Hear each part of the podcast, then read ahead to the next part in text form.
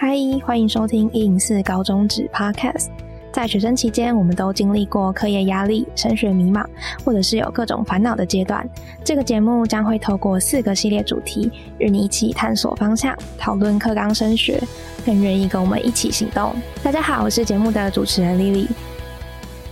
不知道大家在上高中之后，会不会感受到一零八课纲对于学习的影响？你可能会发现，除了原本的学科的课程要学习之外，还有很多的选修或者是加深加广自主学习的课程你要去做选择，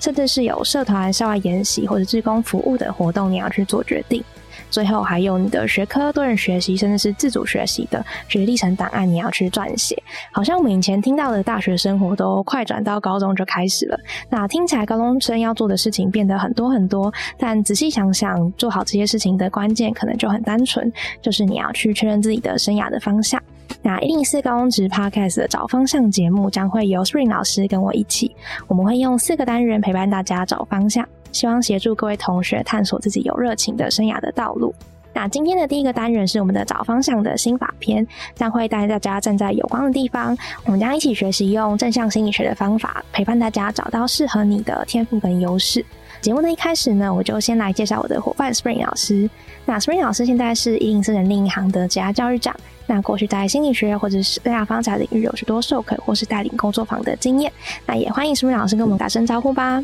Hello，各位同学，大家好哈。那很高兴有这个机会，利用这段时间来陪大家探索属于你自己的怦然心动的第二人生。哎，现在高中好像跟我们当时候已经有蛮多不一样的一个状况了，像是他们有很多的社团活动啊，或者是有更多的选修课要去做一个探索。那甚至他们有谈到说，现在的一个一零八课纲好像也对于他们现在在学校的生活有一个很大的影响。其实我也蛮好奇，说那到底什么是一零八课纲，以及说他在高中生的一个生活里面到底有一个什么样子的角色？哎，像丽丽以前你在高中念书的时候，你刚上高中，你印象最深刻的事情是什么？我刚上高中的话，我觉得好像学习的课程变难了，然后好像高中里面其实身旁的朋友也不太一样，那甚至是说有很多的社团啊，或者是其他的课，我们可以去做一个探索。哎，我们以前那个年代哈，可能更夸张哈。我们上高中之后哈，唯一要做的事情就是好好的学习，就是好好要考上一个好的这个大学。印象比较深刻是念高中第一个学习的第一个考试哈，哇，那个成绩出来就是很糟糕，所以高中学习的难度就变得比较高了。我们那个年代哈，比较多的重点还是放在于课业上这个学习啦。好，那你们那个年代可能诶多了一点点那种社团的这个元素，对不对？多了一点选修的这个课程，你们可以做一些学习这样子。嘿，那现在一零八课纲就不太一样了哈。那我先跟大家分享一下，说为什么有这个一零八课纲。那因为刚好我自己本身在一零四人银行服务嘛，哈，所以我们就陪伴很多年轻人毕业之后要找工作，对不对？那现在每一年哈，差不多有将近三十万的这个年轻人会投入职场。那丽丽，你要不要猜猜看哈？这么多大学毕业生、研究所毕业生，他们投入职场。他们的第一份工作哈，能够做满一年的人数比例大概是怎么样？呃，我猜大概可能只有三分之一的同学，他可能可以待满一年。嗯，因为你刚毕业这个问题，你应该感受比较深刻哈。旁边很多同学就遇到类似这样子的一个挑战哈，可能做一做就发现出好像这个不是自己想要的这样子，他就换工作换工作嘿。所以我来印尼市的一个第一个观察，就觉得说我们蛮多的社会新鲜人哈，他们真的不知道自己要的是什么。好，就是透过换工作的方法来去思考，说他人生应该往哪一个方向走，这样子。那这个时候我们就会想说，诶，那那想清楚自己要干嘛？哈，不是要早点发生吗？好像我们国中毕业，不是要想说我要念高中还是要念高职好，对不对？甚至说你要念高职五专的话，你就要想说你要念什么科。你高中只毕业的时候，你要思考说到底要念什么大学科系这样子。好，那只是我们花了好多时间读书考试哈。那当我们在做这些生涯选择的过程中，我们往往就是用成绩来做决定嘛。那用成绩决定的话，就遇到我们刚刚讲那个情况哦，我就用成绩来决定，说我到底我要学什么、念什么哈啊。等到毕业之后，我真的不晓得我要干嘛，对不对哈？啊，这个时候遇到的问题可能就会跑出来了，这样子啊。这是第一个，我们看到一个可怕的一个现象，这样子。那我记得在一零八科刚刚实施的那一年哈，刚好是二零一九年。那亲子天下他们很认真哦，他们就找了很多台大的学生，做了一份还蛮详细的这个研究。他们就问这些大学生说：“哎。”啊，你现在念这个科系有没有？如果有机会哈，要重新做选择的话，你会不会想要继续念这个科系？嗯，我猜应该蛮多同学都想要再重新再选一次的。像我自己大学的身旁的朋友啊，我还蛮印象深刻，就是我们大一的时候刚进去就有一个呃新生的营队吧。那时候在跟旁边同学聊说，哎，你怎么会进到这里啊？或是这个科系是你想要的吗？然后他们的给我的回答都是，哦，因为分数到这边，所以我就进来了。所以我猜应该蛮多同学。如果有机会的话，他们会想要再重选一次。对，大概将近有六成的学生哈，他们一年级、上学期都还蛮蛮开心的，因为觉得念台大了不起嘛，对不对？哈啊，结果念了差不多半个学期、一个学期之后，就发觉说这个科系跟他想的不太一样，所以大概有六成的学生觉得说当初是选错科系了。那有时候我们跟这些台大的孩子在聊，就是说，那那你你不喜欢你就转系好了，你就转学重考好了哈。可他们说他们没有办法 哈，因为好不容易念到台大了，对不对哈？怎么可能随心所欲做自己想要做的这个决定这样子哈？大家都满是殷殷期盼这样子哈，所以连台大的学生都是这个情况的话，我们就可以想象其他学校这个学生应该也有类似这样子一个困扰在这个地方这样子。那一零八课纲想要解决的问题，大概就是这一个，就是我们往往在学习的过程中，不晓得我们自己人生应该往哪个方向走。好，我们对自己不是那么了解这样子。好，所以一零八课纲第一个精神就是说。我们那个学习方向这个选择哈，要做到所谓这种适性扬才，就知道自己的个性嘛，对不对？知道自己的兴趣啊，自己有这样的一个才能，对不对？哈，哎，能够找到一个好的这个舞台，好好的做学习，好好的做发挥，这是第一个，他们想要强调这个精神，这样子哈。那第二个哈，我们也发觉说哈，我们在人力行嘛，常常会听到企业人抱怨说，哎呀，这个学生出来之后学的东西到企业界都不能够用，对不对？那学校的学生也常常被那个老师洗脑哈，就是说啊，反正你们就认真学嘛，到时候到企业的话重新再开始这样子哈。所以有个概念就是说，好像大家学的东西都只是知识性的了哈，可能是带不走的哈。那伊林巴克康的一个精神就觉得说，啊，那不太 OK 哈，我们该做什么事情呢？学的东西应该是以后可以用得上，哦，所以他就很强调一个叫做素养的这个学习。那素养这个英文名称哈，这个叫 competence 哈，相当于你现在企业嘛哈，我们企业就把它翻译叫做职能哈，就是你从事某一些工作，你需要具备的一些条件跟能力这样子，好，包括说一些态度等等这些，好，所以伊巴克刚他很强调什么呢？我们不要只是死背一些知识哈，要把一些。可以带得走的这个东西，要把它给学起来哈，这对你一辈子来讲才会有这个帮忙哦。所以这是第二个，他们想要强调的这个精神。那第三个精神的话，现在的高中生就会觉得说，啊，以前不是考试嘛，对不对？那有成绩有好，有成绩有不好，就看成绩单就好了。现在不一样哦，在每个学期期末的时候，或者刚放寒假、暑假前一两礼拜的话，他们就要花很多精神做什么呢？他们要把这个学习学习的一些内容，要把它整理成一份一份这样一个学习历程档案。那为什么呢？哈，因为我们期望说，透过这样子的一个学习形式的过程中，你会比较清楚的知道说，到底什么东西是你想要的，哈，什么东西是你不想要的这样子。那我要产生这个一个一个学习历程档案，就要个前提啊，你不能只是上课嘛，对不对？你就要参加很多的活动。所以刚刚就学弟们会跟你分享说，哇，他们现在要学的东西可能还不少。除了必修的课程，哈，也有很多加深加广选修的课程，好，那另外可能很多社团活动可能可以参加，好，那除了这个之外，他们在每个学期哈都会有这种自主学习的这个时间，要透过自己啊，或者都透过同学这样子一个团队合作，那在老师的这个帮忙指导之下的话，针对你们自己本身比较感兴趣的这个问题哈，那花点时间做研究，并且把这个研究的成果把它给整理下来，这样子，好，那这就是一个我们在一零八课纲这样的一个精神的这个概念之下哈。我们鼓励学生就是要多做这样的一个探索，也要把探索这个过程把它给记录下来。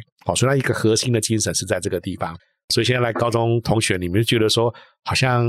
跟国中很不一样哈？除了课业学习的难度增加之外，你会发现说有很多很多这样的一个学习机会，你要做一些掌握。嗯，那我听到这边也想帮我们的同学们做一个总结。呃，一零八课纲就是有三大重点嘛。那听起来的话，在同学们在学校的生活里面，或者在探索的过程中，你可以透过参与不同的活动，或者在你的课堂里面，你可以找到自己的擅长的地方，或是你自己的优势。那甚至是你可以在这个过程里面，你可以发现说自己的亮点，去培养哪一些通用的能力，像是你可以跟同学们沟通的能力啊，或者是你可以把自己的时间管理的能力，这些通用能力培养起来。那最后的话，你可以把这些的过程都把它记录下来，当做是你一个学习历程的档案，可以当做是你未来在探索上面的一个依据，也可以做成是你未来升学的一个参考。那其实我觉得整个制度啊，从比较过去的一个升学导向，其实我觉得它有慢慢的转变到比较像是注重同学们在探索的过程跟经历的这个重点。那其实我们也知道说，其实不管你最后的方向在哪里，你中间走的路其实都是一个很重要的一个养分。我这边可以特别想问王老师啊，就是呃，其实因为除了我们刚刚谈到一八课纲的三个重点之外，那在课业啊跟活动上面都有蛮多不一样的一个新的规划跟想法。那也想看王老师在课程上面或者活动上面，也可以带同学怎么样的去认识呢？嗯哼，像我们高一的时候，我们就知道说，我们学校很多必修的课程嘛，对不对？哈，像大家印象中，像国文、英文、数学，哈，这个大概就是属于那种必修课程。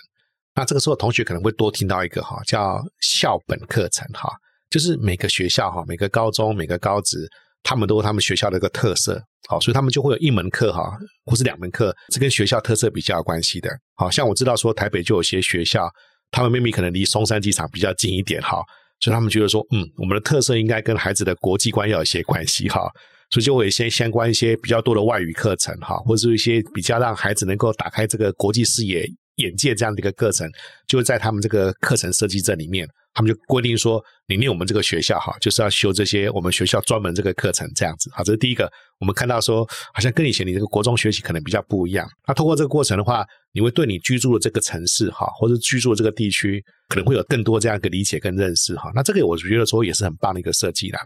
好，那除了这个之外的话，等到我们可能到了高一下学期，或者到高二的时候。你会发现说，你方向比较清楚了，你就觉得说，哎，好像我要针对这个领域哈，要稍微给它加深一下下，对不对？好，所以我们就会听到说，哇，我们好多选修课程，所以老师就会讲说，哦，这个课程是针对哪个领域的加深加广。诶，那如果说你真的是对那个领域有兴趣的话，哈，那你就可以思考说，什么样的一个加深加广课程会比较适合你？好，这是另外一个。我们也发觉说，可能跟以前的学习不太一样的。那第三个，我们刚刚有提到说，我们一零八课刚强调说，你要学习带着走的这个能力嘛，对不对？所以怎么自己去看见问题，怎么自己去解决问题，也是一个很重要的一个本领哈。所以变成说，我们在每个学习的话，每个学校规定不一样哈。有的学校可能是一个小时，有的学校可能是两个小时，啊，就会让你们有这个时间，就不要上课哦，你就自己用自己这段时间，你可以找同学或是你自己哈。那在老师的指导之下。啊，你就可以做很多属于这种自主学习这样子，可能对某个主题比较有兴趣，利用这一段时间哦，好好的去做一些学习这样子。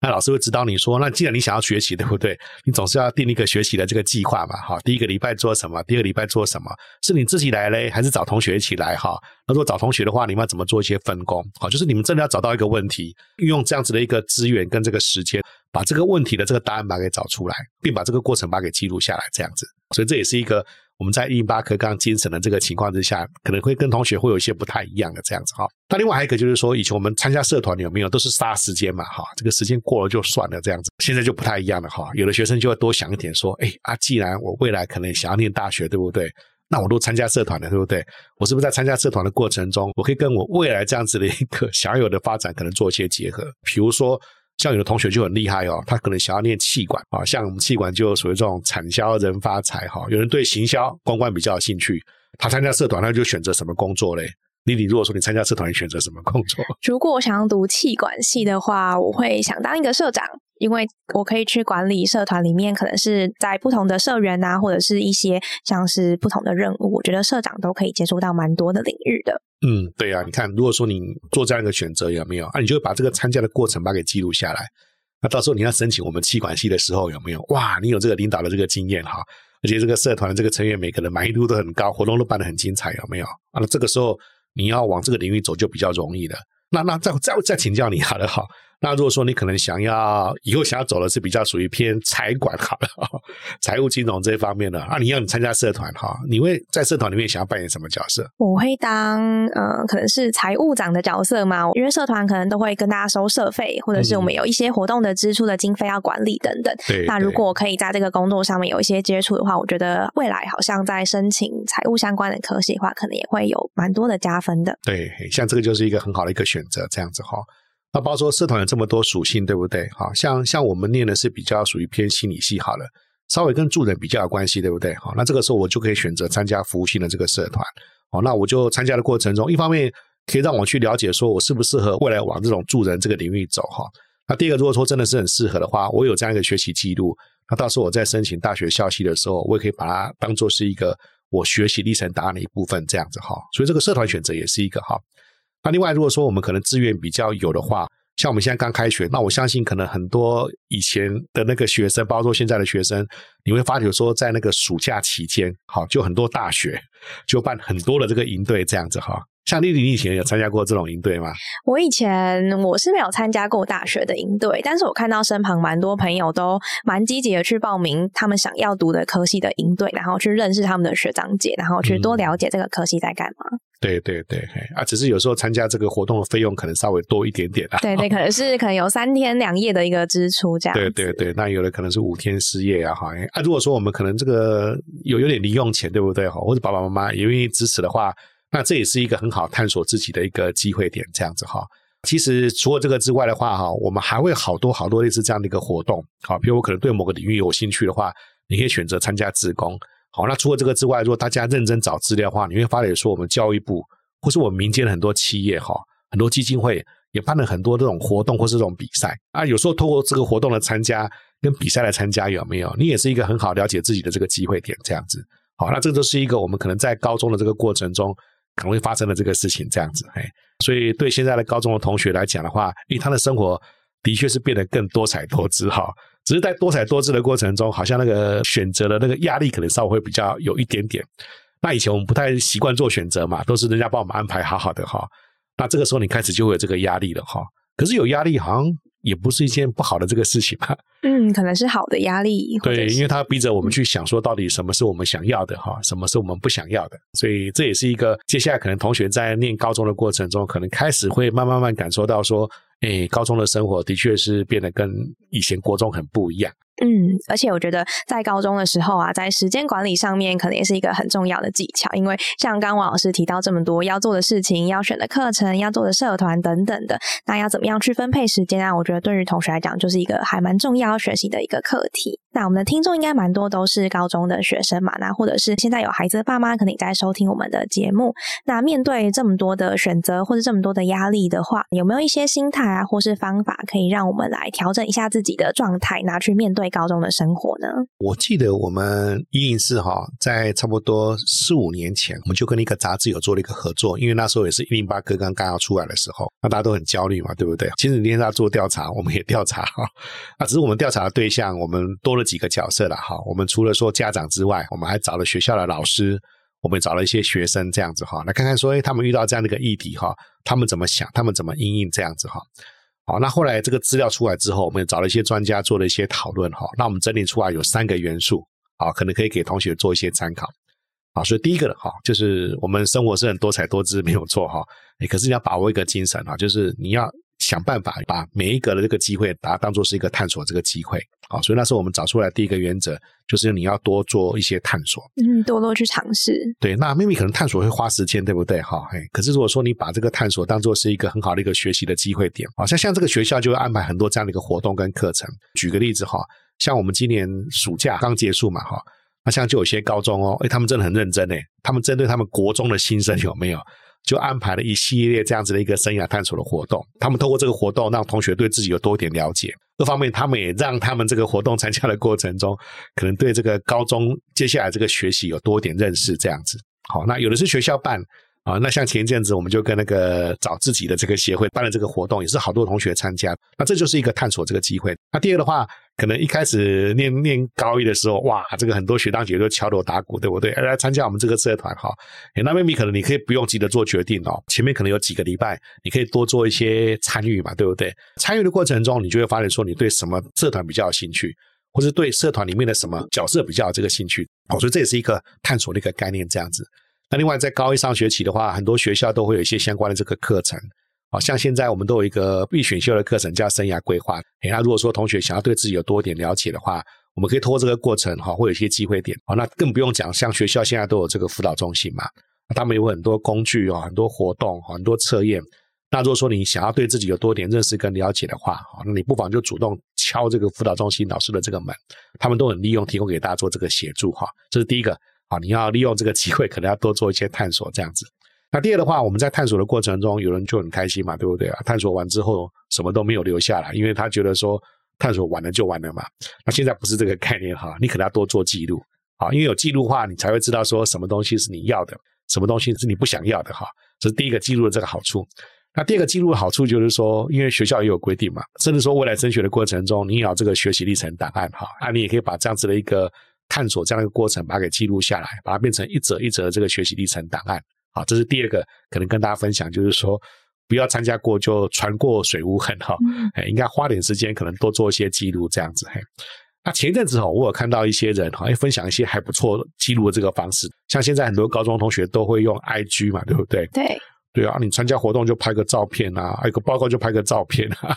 啊，上面写几个文字有没有哈？这个先把它给记录下来哈，等到你期末的时候，你要做整理的话，你就好多素材可能可以做一些运用的，所以这个也是一种记录，就跟你跟你的这个 IG 啊，啊，跟你的什么 抖音啊，你可以把它做一些结合，这样子哈。这是第二个叫多记录，那第三个的话，这个我们叫多陪伴哈。这个多陪伴可能提醒的可能是家长哈。或者是学校的老师这样子哈，因为我们觉得说这个探索哈，特别是对高中的同学来讲，都是人生比较少有的这个经验。那探索的过程中，总是会有辛苦的地方，会有挫折的地方，会有人需要跟他聊聊天、对话的这个机会点这样子哈。那我觉得说这个不管是学校的老师或者是家长，就可以扮演这样子一个角色。那我们也刚刚讲说，探索需要时间嘛，那有时候家长可能就要多放手哈。不要一直不许孩子说只是读国文、英文、数学啊、化学、物理、化学这样子哈，应该不是这个情况这样子，要让他多一点这样的一个探索这个机会，机会给他们，资源给他们，那旁边多做一些陪伴哈，跟他们多做一些对话，好，那这样子的话，孩子在探索的过程中，可能那个信心可能会变得比较多这样子。那换了一个角度有没有？这个家长对一零八课纲也不这么熟悉嘛，哈。那我们现场有很多高中的这个同学，对不对？那你们要扮演一个角色哈，你可能有时候可能要跟家长多做一些沟通，好。啊，如果说沟通可能不是这么容易的话，啊，没有关系哈。你可以鼓励家长来听听看我们这个 podcast，李李他可能会有很多想法哈，很多这样的专家会被他邀请到来跟大家做这个分享跟这个说明这样子。啊，所以就三个原则提供给大家，就是多探索啊，不要忘记多记录哈。哎，另外如果说我们是家长跟老师的话，哎，就可以多做一点陪伴这样子。嗯，那所以现在还在收听的同学们呢，可能也可以多看看校园里面的一些活动啊，甚至是学校里面可能都有一些社团的博览会，那你也可以去听听看每个社团在做什么样的事情，那自己对于什么样的社团你可能有兴趣要参与。最后的话，你可以把这个你在探索的一个过程中，你也可以打开手机，就很快的把它记录下来，或者是你当下的想法。那我相信在未来大家如果有需要把它做成一个档案的话，其实都是一个蛮有趣，或是可以帮助到大家的一些资料。